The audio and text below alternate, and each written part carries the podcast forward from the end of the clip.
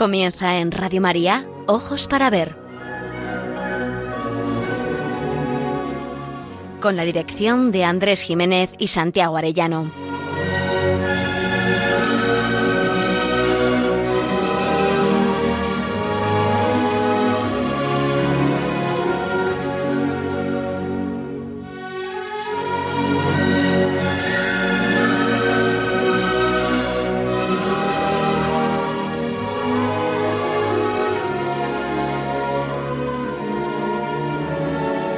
Días, queridos oyentes. Les saludamos a todos en esta nueva edición de Ojos para Ver que emitimos desde Pamplona para Radio María el primer y tercer martes de cada mes. Es un programa realizado por Santiago Arellano y Andrés Jiménez y cuenta, como saben, con el control técnico de nuestro querido amigo Miguel Ángel Irigaray. Nos dirigimos a todos ustedes con un deseo principal, aprender a mirar para aprender a vivir.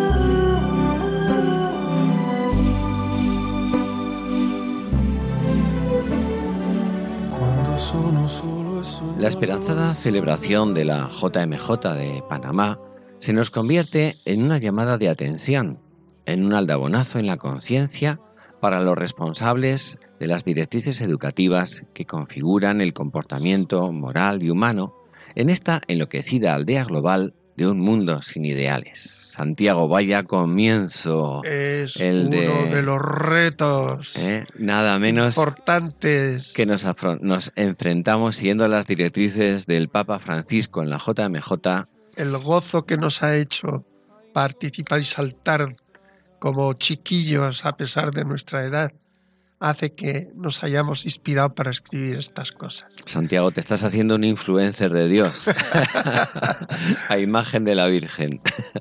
muy bien, pues muy buenas tardes a todos, queridos oyentes. Santiago, muy, buenos días, muy buenas muy tardes. Buenas tardes Pues es que lo que nos preocupa es que, que, que consideramos que es un error pensar que solo preparar a la juventud para participar eficazmente en el mundo laboral que eso es lo que nos va a posibilitar ser felices. No es verdad. El ser humano necesita conocer para qué ha venido a este mundo, cuál es el sentido de la existencia, porque por más barullo y aturdimiento que nos asalte, sigue resonando en nuestros corazones que no sólo de pan vive el hombre, sino de toda palabra que sale de la boca de Dios. Necesitamos rumbo, necesitamos dirección, conocer a qué Ítaca conduce este viaje nuestro. Solo la educación suple todo lo que al resto de las criaturas les ha dado Dios en las leyes de la propia naturaleza. Cambio al ser humano nada se le da hecho. Es un proyecto de ser que necesita de los demás para alcanzar la plenitud de su ser. Lo reducimos a biología y su comportamiento será el de un animal, si lo reduces a espíritu, será un ser fantasmal, sin materia, que además sin espíritu. El hombre es un espíritu encarnado que necesita tener muy claro el principio y fundamento de su existencia. Armonizar el cuerpo y el alma hasta alcanzar la armonía y el equilibrio que permite brotar la libertad. Puedes organizar tu vida para tener y acumular, o puedes organizarla para servir por amor. Vivir es una opción de libertad, pero desde luego no es indiferente, porque se cosecha lo que se siembra. Nuestra sociedad ha perdido el sentido común, condena con razón todo abuso sexual y predica la liberación sexual como razón de vivir. Pide el respeto y propicia la libertad sin trabas de la pornografía en lugar de una educación para el amor se condena el comportamiento brutal de las denominadas manadas y reduce el sexo a un intercambio libre de deleites. Sin educación moral, el ser humano retorna a la barbarie. Nadie se pregunta por qué en los últimos años se han multiplicado los abusos colectivos y las violaciones. No es verdad que siempre ha sido así. No es lo mismo tener conciencia del pecado, de que es algo en su propio desorden, en sí malo. No es verdad que si algo es malo, solo lo es cuando la ley te descubre, lo mismo en el amor que en el robo, que en la mentira. Sin conciencia, el ser humano es más peligroso que las fieras, y por aparente cortesía que posea en el obrar, aparecerá tarde o temprano el lobo estepario de su naturaleza caída. Hoy Ojos para Ver se acerca a la alegría de la juventud que ha rezado, cantado y se ha alegrado en torno al Papa Francisco y nos ha llenado de esperanza en un rebrotar de una nueva primavera para la Iglesia y para el mundo.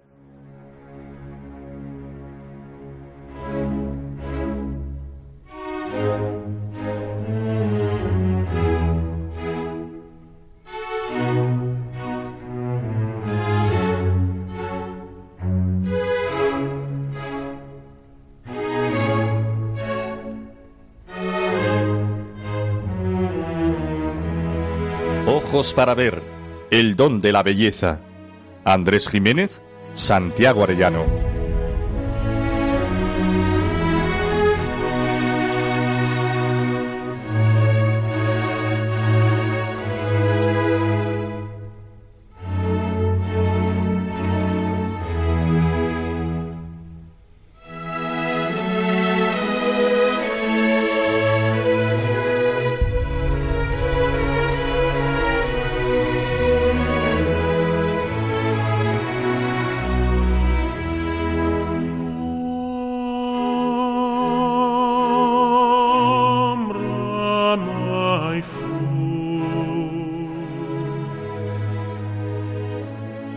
Cuando en 1948, cuatro años después de la muerte de su autor, se publicaron por primera vez las páginas inconclusas, notas, comentarios, reflexiones, como materiales de una novela inacabada, enseguida valoraron los críticos que nos encontrábamos ante una de las obras más profundas de la primera mitad del siglo XX. El autor del Principito nos sorprendía póstumamente con una obra de las que dan claves de sentido, de las que ponen en manos de los responsables de la historia la posibilidad de que la humanidad corrija falsas sendas de civilización que han demostrado ser trágicas para los hombres. Me refiero a Citadel, a la ciudadela de Antoine de Saint-Exupéry. La obra había comenzado a escribirla nuestro autor en 1936. No la inspiraron las horribles guerras, sino los fundamentos en que se apoya la cultura occidental. El aviador de profesión había aprendido a sobrevolar sobre las apariencias de todo, por deslumbrante que parezcan, y tuvo el don de adentrarse en lo más hondo de cualquier realidad, en especial la del ser humano. La obra debe encuadrarse en una modalidad de texto poético. No se trata de una obra realista, ni siquiera con el realismo mágico que caracteriza al principito. Ciudadela nos recuerda a los libros sagrados, nos habla de la solemnidad, del dolor humano, de la libertad, del amor, de la mujer. Es admirable la parábola de los jardineros. A mí me sobrecogen todas las páginas dedicadas en ella a la amistad. En esta sección hemos seleccionado un fragmento del capítulo fragmento 19, en el que el autor profundiza sobre la ciudad ideal. ¿Qué ha sucedido para que el ser humano no se encuentre a gusto en la ciudad moderna? La ciudad, humanamente hablando, es el hallazgo más importante de la historia. La escritura es una consecuencia como la distribución del trabajo y el descubrimiento de los oficios. La ciudad es encuentro, es relación, es comunidad. ¿Qué ha ocurrido para que uno pueda sentirse desamparado y solo? La ciudad ha dejado de ser comunidad. La ciudad ha perdido el sentido trascendente de la existencia. Como tal ciudad, el templo ha dejado de tener sentido. La vida se construye a ras de suelo, sin otro horizonte que dar satisfacción al ansia de bienestar. El texto seleccionado es un diálogo imaginario entre un rey modélico y los arquitectos que están al cuidado de la ciudad. El rey representa junto a la voz de la conciencia universal el pensamiento sagaz y atento a la voz de la sabiduría. Sabe que no son suficientes las mejoras materiales que sólo procuran la utilidad, por creer que de esa manera las gentes serán felices. El monarca se reunió con los arquitectos y les ofreció estas consideraciones. De vosotros depende la ciudad futura, no en su significación espiritual, sino en el rostro que mostrará y que le dará su expresión. Y estoy de acuerdo con vosotros en que se trata de instalar felizmente a los hombres, a fin de que disfruten de las comodidades de la ciudad y no malgasten sus esfuerzos en vanas contemplaciones y en derroches estériles. Pero siempre he sabido distinguir lo importante de lo urgente, porque, por cierto, es urgente que el hombre coma, porque si no se nutre, no es hombre y no se plantea ningún problema. Pero el amor y el sentido de la vida y el gusto de Dios son más importantes. Como reconoce el autor, es evidente que el arquitecto ha de estar preocupado por dar solución a las necesidades primarias, por ejemplo, la vivienda. Hay que cobijar al ser humano, como hay que asegurarle la comida. Todo esto es urgente, pero no lo más importante. Además de muros, los seres humanos tenemos necesidad, por decirlo simbólicamente, de estrellas, de la Vía Láctea, por ejemplo. Es en estos juegos poéticos donde brilla con fulgor la inteligencia del escritor. Pero no se quedan juegos verbales hermosos. Saint-Exupéry resalta lo nuclear, precisamente lo que el mundo hoy, nuestra civilización utilitarista, ha olvidado. El hombre está necesitado de amor. No se puede vivir sin tener un sentido de la vida, pero en la cumbre de cualquier vida feliz no puede faltar el gusto de Dios.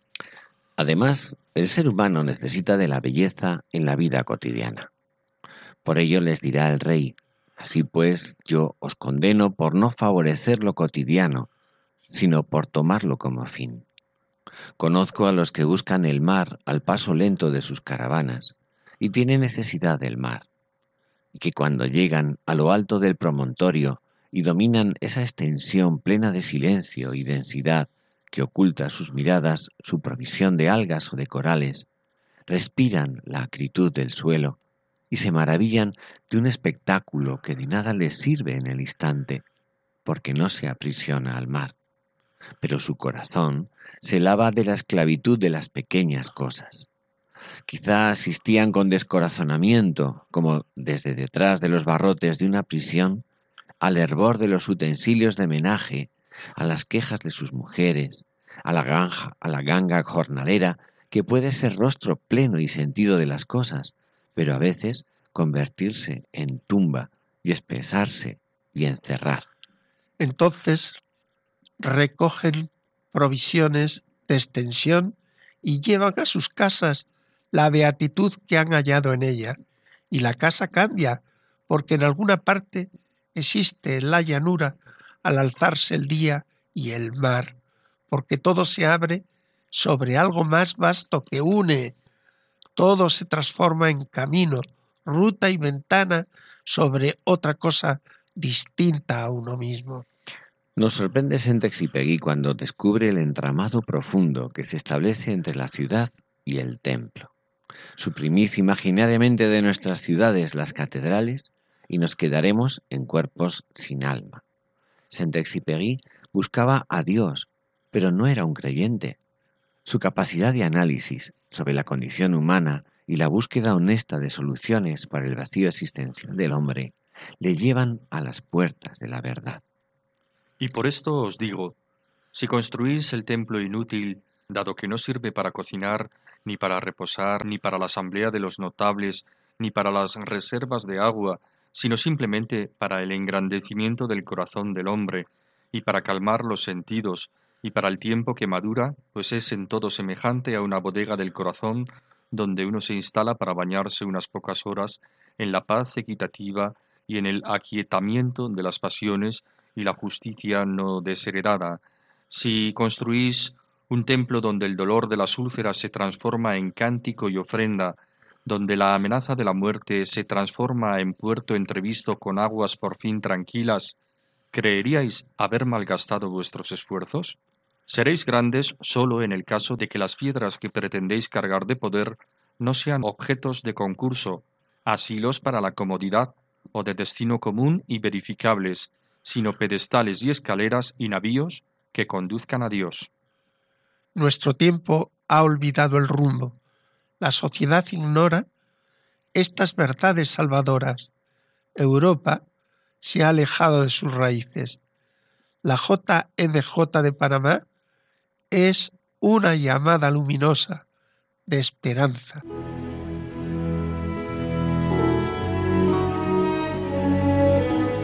Aprender a mirar. Ojos para ver. Radio María.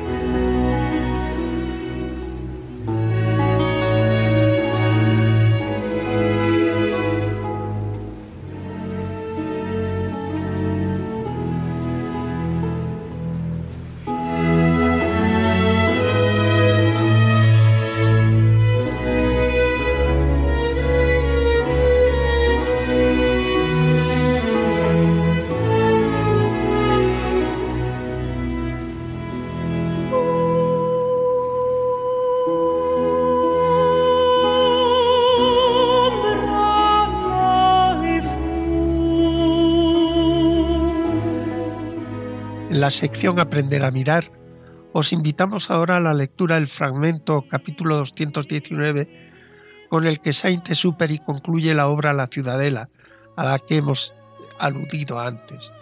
Os ofrecemos nuestro resumen y nuestra reflexión porque en su sencilla fábula se encuentra una de las claves del arte de educar. No es lo mismo aprender un oficio que aprender una profesión, ser un gran profesional dice la valoración mucho más que el conocimiento técnico. Hace referencia al modo de ser de la persona. En ello está el secreto de esta historieta. Es el mismo rey el que nos cuenta en tono solemne y sagrado esta delicada historia de amistad verdadera entre dos jardineros. Los jardineros hablan poco, lo que se escriben es menos todavía, lo suficiente para saber lo que el amigo necesita escuchar del amigo. Primero cuenta cómo forjaron su amistad. Se hicieron amigos en el tiempo hasta el extremo de no necesitar de las palabras.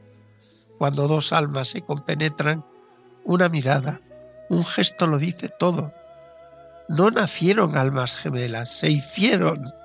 Lo que vale para la amistad todavía vale más para el amor habían llegado a considerarse hermanos, así confiaban mutuamente. La enumeración de los peldaños de la amistad es genial. Primero, tomaban el té. Segundo, celebraban las mismas fiestas. Tercero, se pedían consejo mutuamente. Y en cuarto lugar, se entregaban confidencias. La identidad fue tanta que no necesitaron pronunciar palabras los más elementales signos eran suficientes para la comunicación más completa. Pero la vida los separó. ¿Habrían acabado tantos avatares de jardín en jardín hasta el confín del mundo con una amistad tan acendrada? Imposible. Su amistad no se basaba en sentimientos ocasionales, ni en veleidades oportunistas. Ellos estaban unidos por la perfección de un trabajo bien hecho. No sabemos el nombre de los jardineros, y la historia de sus amores. Ignoramos sus dolores personales. Sabemos que son dos jardineros identificados con su profesión. Estén donde estén, son jardineros. Si los rosales están podados, todo lo que corresponde en obligaciones a esa persona también estará atendido con la misma perfección. Uno y otro saben que su ansia de perfección sigue en pie, su amistad sigue impertérrita. Aunque no se vean, aunque los separen guerras, tempestades y naufragios, aunque un tonel en medio del mar los lleve de jardín en jardín, recibió el jardinero que permaneció en el palacio una carta del ausente en la que sólo le decía, yo ya he podado los rosales. La respuesta del amigo, después de darle mis vueltas, no podía ser otra. Esta mañana yo también podé mis rosales. Han pasado tres años. ¿No había otros asuntos más interesantes que contar? El que sabe leer comprende que le está diciendo todo. Nos cuesta entenderlo porque hemos separado el trabajo bien hecho como razón de ser de nuestra vida. No te digo nada si además mi corazón va por un lado y mi vida profesional por otro. El propio narrador hace suya la lección universal y la aplica a su vida. No solo dos sencillos jardineros, el mismísimo emperador considera que el contenido de la carta que se han escrito entre los dos amigos, después de muchos años de separación, le sirve de epitafio para una vida ante los ojos de Dios. Terminado mi trabajo, he embellecido el alma de mi pueblo. Y podemos decir, Él para mí como yo para Él. Esta mañana podé mis rosales. Maravillosa lección. ¿Y si los rosales somos nosotros mismos? Sería maravilloso ir al encuentro de nuestro Dios diciéndole cada uno de nosotros, esta mañana yo también podé mis rosales.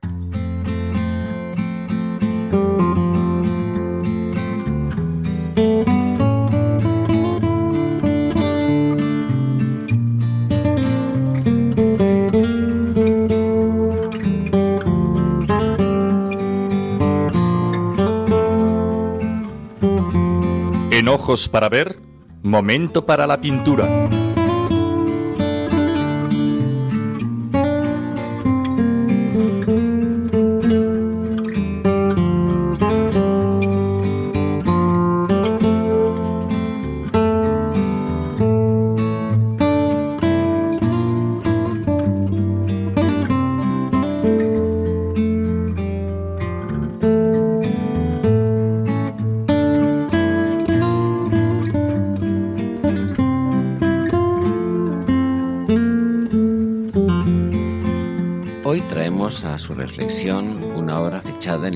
2001 de un autor nacido en Tubinga, Alemania, en 1972, afincado en Sevilla y en aquel entonces absolutamente desconocido, hasta que en la exposición madrileña Arco llamó la atención y comenzó a adquirir fama y mercado su obra. Pintor autodidacta, nítidamente expresionista. Sus estudiosos afirman con razón que ha construido una pintura violenta y satírica en contra de todas modas y corrientes del momento. En un principio, costó que la obra de Matías Sánchez se integrara dentro del mercado del arte contemporáneo, pero fue en Arco del año 2002 donde obtuvo un enorme éxito de público y crítica.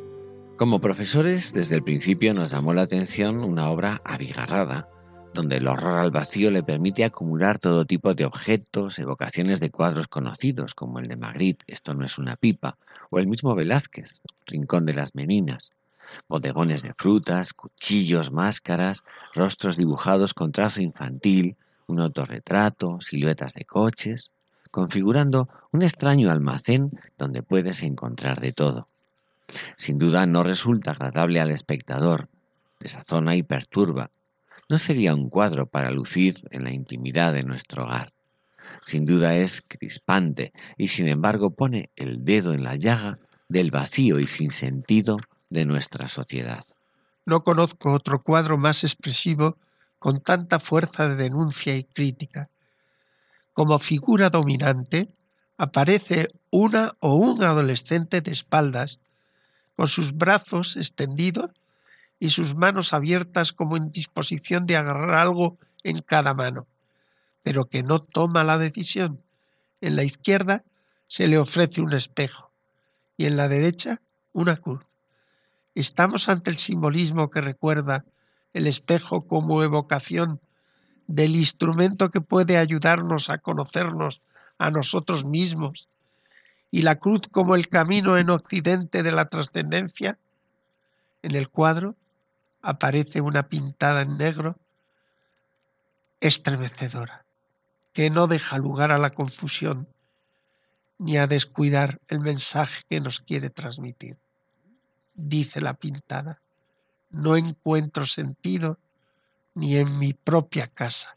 Lo tuve desde entonces como una voz crítica de nuestro mundo, un mundo que no encuentra sentido en nada. Lo terrible no es el modo agresivo de comunicarlo, sino la verdad de lo que denuncia. Y claro, así nos va.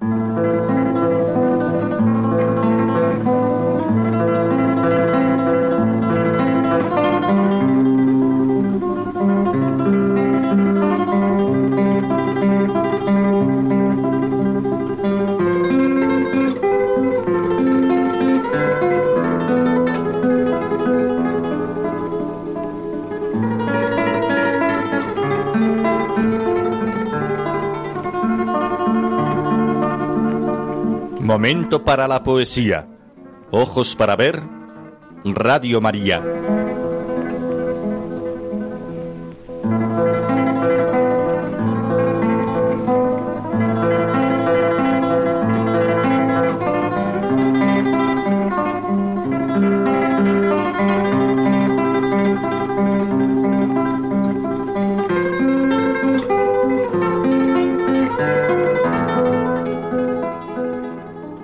Elegimos hoy del libro Poemas sin nombre en la obra lírica de Dulce María Loinaz, el titulado El Señor me ha hospedado en este mundo.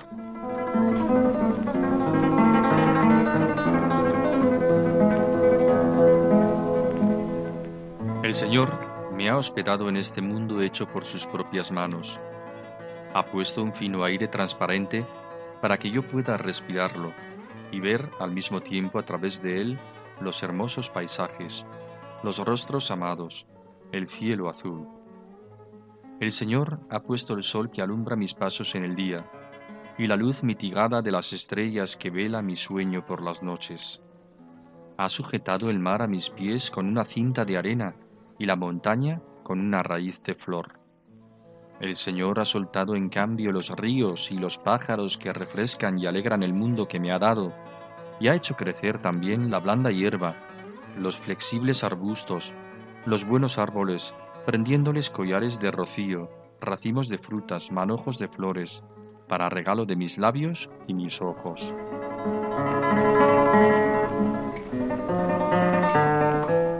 Todo esto ha hecho el Señor, y sin embargo yo, como huésped rústico, me muevo con torpeza y con desgana, sigo extrañando vagamente otras cosas no sé qué intimidad, qué vieja casa mía.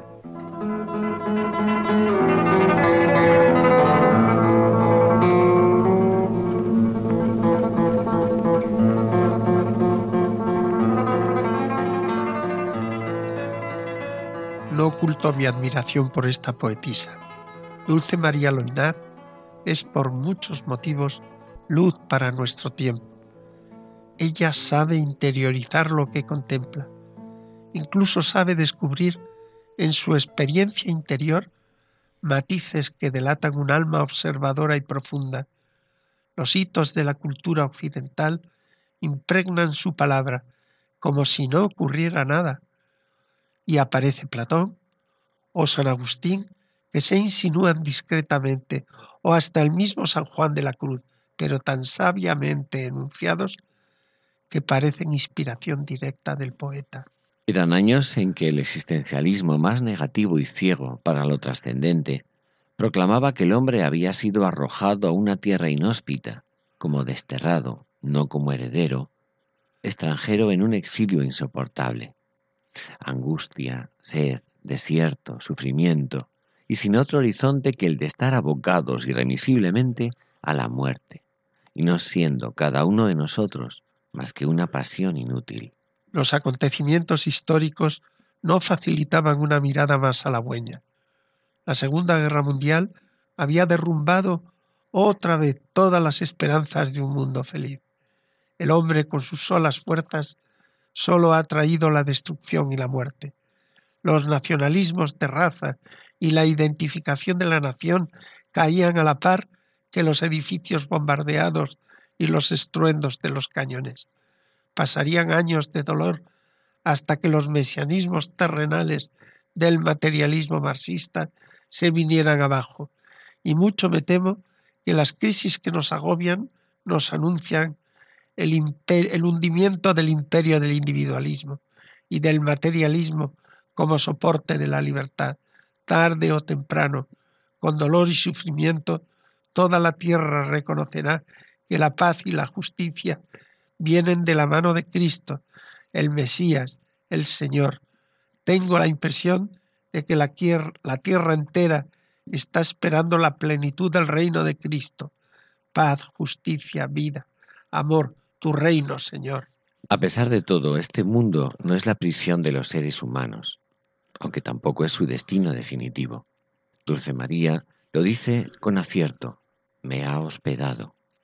El verbo hospeda está cargado de todo tipo de connotaciones positivas. Dar posada al peregrino. El me se alza con fuerza. No ha cobijado a la masa humana. Nos ha acogido uno a uno en una casa, en un mundo que ha hecho el mismo Dios con sus manos. Pasa revista cada uno de los elementos de nuestro entorno cotidiano. El aire, su doble función como componente indispensable para seguir viviendo y como transparencia para contemplar en una triple gradación selectiva los hermosos paisajes, los rostros amados, el cielo azul. Todo el poema, prosa poética, está impregnado de la mirada cándida del himno de las criaturas de San Francisco de Asís. El sol, la luz de las estrellas. Uno guía mis pasos, la luz vela sus sueños. Dos imágenes oníricas muy bellas le permiten presentarnos en pincelada rápida la belleza del mar y de las montañas. No pertenece a la mejor escuela del arte expresar con hermosura una realidad común y cotidiana. Al mar siempre bravío e indómito, ¿cómo dominarlo para ponerlo a los pies de los humanos, sino con una cinta de arena? Ni armas ni cadenas para arrojar el mar una hermosa cinta es suficiente para ponerlo a nuestros pies. Pero, ¿verdad que las montañas son hermosas y a veces nos parecen inalcanzables? La poetisa nos devuelve, nos desvela la razón oculta de su esplendor y de su cercanía. Las montañas son tan esplendorosas porque su raíz es una flor germen de belleza y de humildad, aunque nos cueste creerlo, es tan verdadero como las sabias explicaciones de los geólogos. Como si fueran globos, Dios, al crear los ríos y los pájaros, nos ha soltado, claro que para alegrar y refrescar el mundo que nos ha dado. insiste Dulce María en una idea clave para situarnos en este mundo. Es el Señor quien nos lo ha dado y selecciona dos motivos alegrarnos y refrescarnos. ¿Verdad que en esa frescura de los ríos hay mucho más que el poder zambullirnos en sus aguas? ¿Verdad que esa alegría de los pájaros resume la grandeza de toda la creación? Como en día de fiesta el Señor suelta los ríos y los pájaros. Dulce María es una mujer realista. Está muy bien eso de la belleza. Que me digan a mí. Pero no menos admirable es todo lo que se nos ha dado como un don cotidiano para poder saborear y contemplar. Nos dice, ha hecho crecer también la blanda hierba, los flexibles arbustos, los buenos árboles, prendiéndoles collares de rocío, racimos de frutas, manojos de flores, para regalo de mis labios y mis ojos. Pero los humanos estamos de paso. El mundo que Dios nos ha confiado es hermosísimo, pero no es nuestra morada definitiva. La poetisa lo sabe. En medio de tanta grandeza, su corazón echa en falta algo más profundo. Platón hablaba de la nostalgia de una vida anterior. San Agustín repetía que el corazón del hombre no descansa hasta que nos encuentre al Señor. San Juan de la Cruz pedía que no le enviaran más mensajeros que no saben decirme lo que quiero. De sus nostalgias arranco esta flor para seguir percibiendo su aroma. No sé qué intimidad, qué vieja casa mía, intimidad. ¿Con quién? con Dios sería.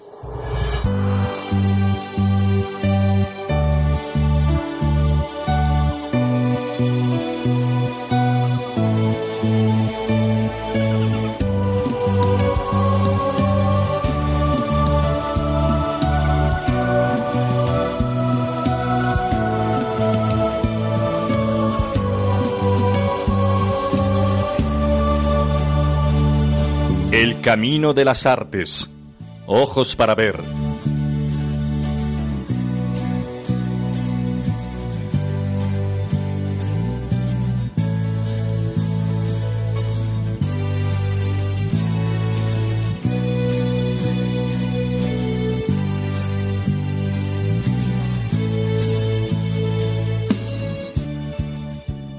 Característicos de la cultura panameña y bajo el lema He aquí la esclava del Señor, hágase en mí según tu palabra, elegido por el Santo Padre Francisco, Abdiel Jiménez compuso el himno de la JMJ, Jornada Mundial de la Juventud, que acaba de tener lugar en Panamá.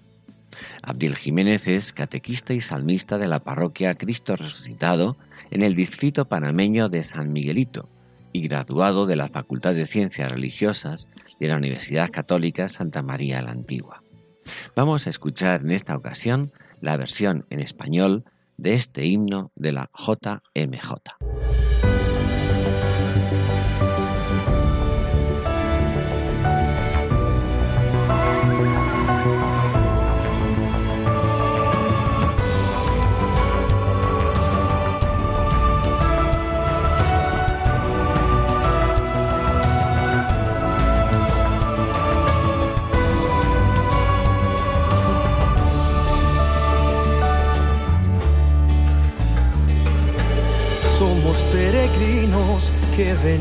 Hoy aquí, desde continentes y ciudades. Queremos ser misioneros del Señor, llevar su palabra y su mensaje. Ser como María la que un día dijo sí ante la llamada de tu proyecto.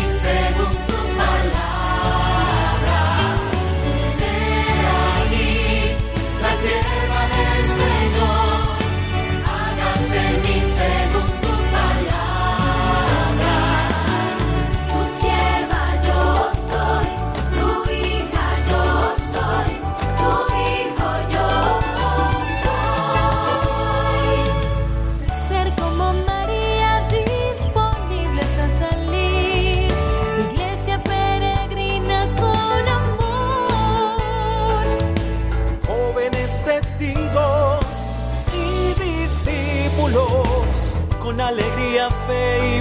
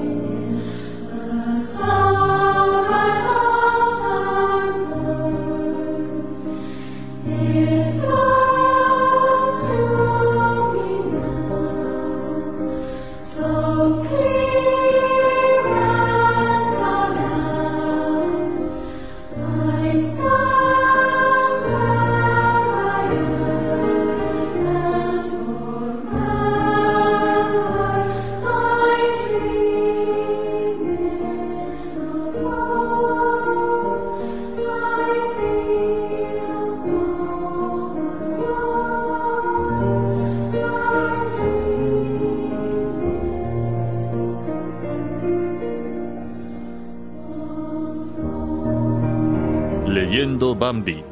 Ojos para ver. Radio María.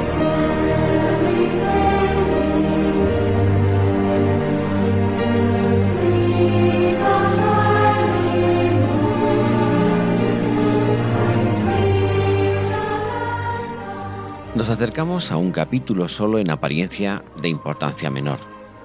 Nada menos que nos va a describir en una escena íntima entre la madre y Bambi, llena de delicadeza, ternura, paciencia, prudencia y sabiduría, de quien sabe que la educación comienza en casa, en cualquiera de los momentos de la más simple cotidianidad, y que no aprovecharlos es dejar a la intemperie de la existencia a nuestros hijos.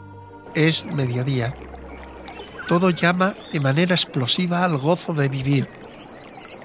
Es admirable cómo nos describe en ese momento del día todos los elementos y criaturas que componen el bosque, los cantos de los pájaros, los sonidos más diversos, la fuerza de la luz y la quietud y cobijo de la penumbra, todo observado desde el protector rinconcito del hogar. El diálogo es sublime en su simpleza y sencillez. ¿No le enseñó en el capítulo anterior la madre la maravilla del prado? ¿No se lo pasó maravillosamente? ¿Cómo es posible que en medio de tanta plenitud de vida no nos pasemos lo más que podamos en el prado, jugando, saltando, corriendo en libertad? La madre sabe de los peligros que acechan, pero también que por mucho que se los explique, Bambi no lo puede entender. Es la hora de mandar y la de la obediencia. No es la hora del pacto ni de la transigencia, ni de las mentiras piadosas. ¿Cómo no va a saber la madre lo mucho que le apetece ir a jugar? Pero el hijo tiene que aprender que no es bueno dar rienda suelta a los impulsos por agradables y atractivos que nos parezcan. Educar es aprender a ser dueño de nosotros mismos, no solo para evitar peligros, sino para aprender a ser libres. Quédate quieto como un buen cervatillo. Pero la madre no se reduce a prohibir. Le enseña muchas cosas, por ejemplo, que no por apetecernos algo es bueno. Si lo es, como ir al prado, todo tiene su ocasión y su momento. Vivir no es hacer de mi capa un sabio, ni creer que qué más da, que todo el monte es orégano y Castilla es ancha. No. Ahora la madre le prohíbe. Después tendrá que hacerlo su conciencia. Un momento admirable es la lección que le da a su hijo sobre el orden servicial de la naturaleza. La caída de las hojas no es un suceder cíclico sin sentido. Las hojas secas, muertas, están al servicio de los vivos. La madre enseña a Bambi el agradecimiento por todo. Fijaros qué maravilla. Oh, qué buenas son las hojas muertas. Ellas cumplen con su deber a la perfección, alertas, vigilantes. Ahora en pleno verano suele haber muchas de ellas ocultas debajo de la nueva mezcla y previenen siempre de la proximidad de algún peligro. Bambi se apretó aún más contra su madre. Era tan agradable estar allí acostado escuchando lo que ella le decía. En el corazón del bosque había un pequeño claro que pertenecía a la madre de Bambi. Se hallaba solo a unos pasos del estrecho sendero de que se servían ella y todos los de su especie para recorrer la floresta. Nadie que no conociese el pequeño pasadizo que conducía al mismo a través de la espesura podría haber descubierto jamás su refugio. Ese claro era muy estrecho, tan estrecho que sólo había lugar para la cierva y su hijo, y tan bajo que cuando la madre se incorporaba, la cabeza quedaba oculta entre el ramaje. Los avellanos, tojos y cornejos crecían enmarañados los unos con los otros, de tal manera que interceptaban la poca luz del sol que podía pasar a través de las copas de los árboles, que de este modo nunca llegaba a alumbrar el suelo. Bambi había venido al mundo en ese claro. Era de su madre y suyo. Ahora, la madre yacía dormida en el suelo. Bambi también había dormitado un poco. Súbitamente se despertó, se incorporó y miró a su alrededor. Allí, la penumbra era tan intensa que le faltaba poco para ser obscuridad completa. De la espesura llegaban hasta él suaves susurros. Los pájaros piaban intermitentemente. De vez en cuando se oía el claro martilleo del pájaro carpintero o el lúgubre llamado de una corneja.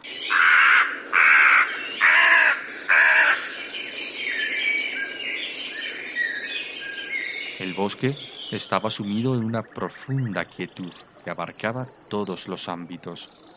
Sin embargo, si se prestaba atención, podía percibirse en el aire una especie de chirrido en esa hora calurosa del mediodía. Era un sonido que producía una impresión soporífica, agradable. Bambi miró a su madre y le preguntó, ¿Estás durmiendo? no, ella no dormía. Se había despertado en el preciso instante en que Bambi se incorporó. ¿Qué vamos a hacer ahora? preguntó él. Nada, repuso la madre. Vamos a quedarnos aquí mismo. Recuéstate como un cervatillo bueno y duérmete. Pero Bambi no sentía deseos de dormir. Ven, suplicó, vámonos al prado. La madre levantó la cabeza. ¿Ir al prado, dices? ¿Quieres ir al prado ahora? Su voz estaba tan llena de asombro y terror que Bambi se asustó mucho. ¿No podemos ir al prado? Preguntó tímidamente. No, replicó ella con tono que no admitía réplica. No se puede ir ahora. ¿Por qué? preguntó él, dándose cuenta que las palabras de su madre encerraban un misterio. Su terror aumentó, mas al mismo tiempo sintió una gran ansiedad por saberlo todo. ¿Por qué no podemos ir ahora al prado? Eso lo sabrás más tarde, cuando seas más grande, replicó la cierva. Pero, insistió el pequeño, yo preferiría saberlo ahora. Más adelante, replicó ella. Todavía no eres más que una criatura, prosiguió tiernamente. Y a los pequeños no se les habla de esas cosas. Estaba muy seria. Qué ocurrencia la tuya de querer ir al bosque, al prado, a esta hora. De solo pensarlo me estremezco. Ir allá a plena luz del día. Pero, ¿no era también de día la primera vez que me llevaste? objetó Bambi. Eso es distinto, le explicó la madre. Entonces era de mañana y muy temprano. Entonces, ¿solo podemos ir allá muy temprano por la mañana? preguntó Bambi lleno de curiosidad. La madre contestó con mucha paciencia. Sí, por la mañana bien tempranito. O al anochecer, o también de noche. Y de día, nunca, nunca. Ella titubeó un instante. Bueno, dijo por fin. A veces algunos de nosotros vamos allá de día, pero eso solo ocurre en ocasiones muy especiales. No puedo explicarte aún. Eres demasiado pequeño. Algunos de nosotros vamos allá, pero haciéndolo nos exponemos al mayor de los peligros. ¿Qué clase de peligro? preguntó el cervatillo, que escuchaba atentamente a su madre. Pero ella no quiso proseguir la conversación. Bástate con saber que corremos peligro, hijito. Tú no puedes comprender todavía esas cosas. Bambi pensó que él podía comprenderlo todo, excepto la razón por la cual su madre se negaba a decirle la verdad. Sin embargo, permaneció callado. Eso es lo que la vida significa para nosotros, agregó la cierva. Aunque todos amamos la claridad del día, especialmente cuando somos jóvenes, tenemos que estarnos quietos y escondidos durante las horas del sol. Solo podemos salir desde el crepúsculo de la tarde hasta el amanecer, ¿comprendes? Sí, dijo Bambi. Así, hijo mío, tenemos que quedarnos donde estamos. Aquí estamos seguros. Ahora vuelve a acostarte y duerme. Pero Bambi no quería acostarse, ¿Por qué estamos seguros aquí? quiso saber. porque la espesura nos protege, contestó ella. Las ramas, las hojas y las ramitas secas chasquean, restallan y crepitan, dándonos de ese modo aviso de un posible peligro. En cuanto a las hojas muertas del año pasado, crujen en el suelo como para prevenirnos, y los grajos y las urracas mantienen la vigilancia de manera que podemos saber cuándo se acerca alguien, aunque se encuentre lejos de nosotros. ¿Qué son las hojas muertas del año pasado? preguntó el pequeño. Ven a acostarte a mi lado, dijo la madre, y te lo explicaré. Bambi se tendió confortablemente, apretándose a la madre, y ella le dijo entonces cómo los árboles no están siempre verdes, y cómo el sol y el agradable calor desaparecen, cómo después viene el frío, la helada, pone amarillas, pardas y rojas a las hojas que caen enseguida, desprendiéndose de las ramas, de manera que árboles y plantas quedan desnudos, alzando el ramaje pelado hacia el cielo, cual brazos que expresan una muda desesperación. Como en fin, las hojas secas permanecen en el suelo, y cómo crujen cuando un pie se posa sobre ellas, avisando de esa manera que se acerca a alguien. Oh, qué buenas son las hojas muertas. Ellas cumplen con su deber a la perfección, alertas, vigilantes. Aun en pleno verano suele haber muchas de ellas ocultas debajo de la nueva mezcla, y previenen siempre de la proximidad de algún peligro. Bambi se apretó aún más contra su madre. Era tan agradable estar allí acostado escuchando lo que ella decía. Cuando la cierva dejó de hablar, él se puso a pensar. Reflexionaba que era gran bondad de las hojas viejas el mantener esa guardia, a pesar de estar muertas, congeladas, y a pesar de haber sufrido tanto. Luego pensó en qué consistiría el peligro del cual su madre estaba hablando siempre, pero el mucho pensar le fatigó. A su alrededor todo estaba tranquilo, solo se percibía el susurro del aire cálido. Finalmente se quedó dormido.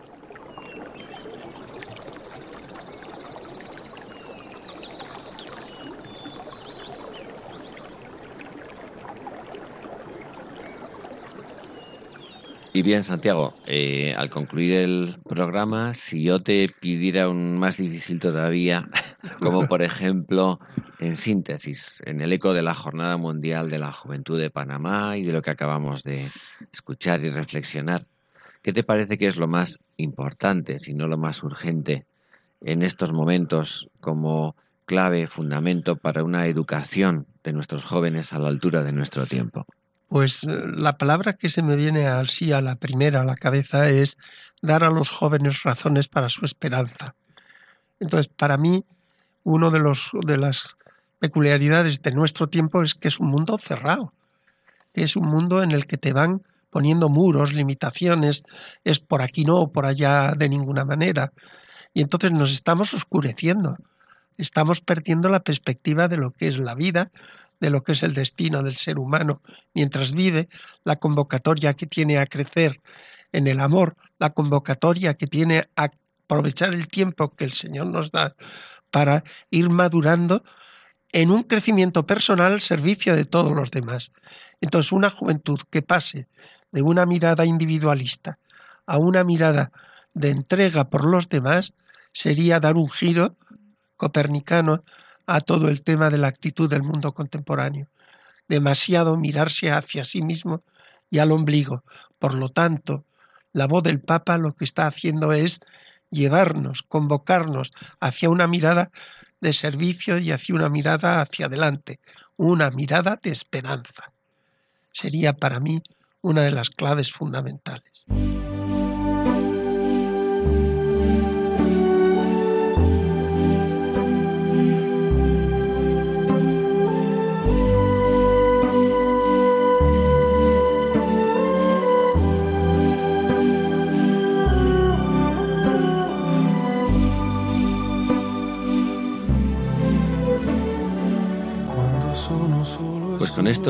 Oyentes, vamos a cerrar ya nuestro programa que esperamos que haya sido de su agrado.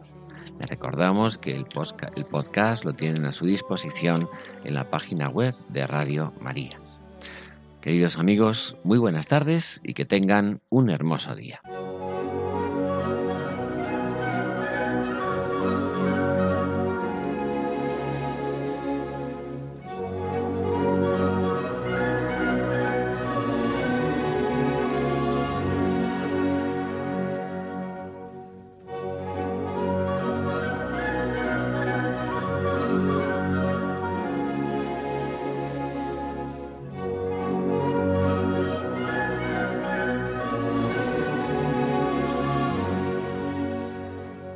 Finaliza en Radio María, Ojos para Ver. Un programa dirigido por Andrés Jiménez y Santiago Arellano.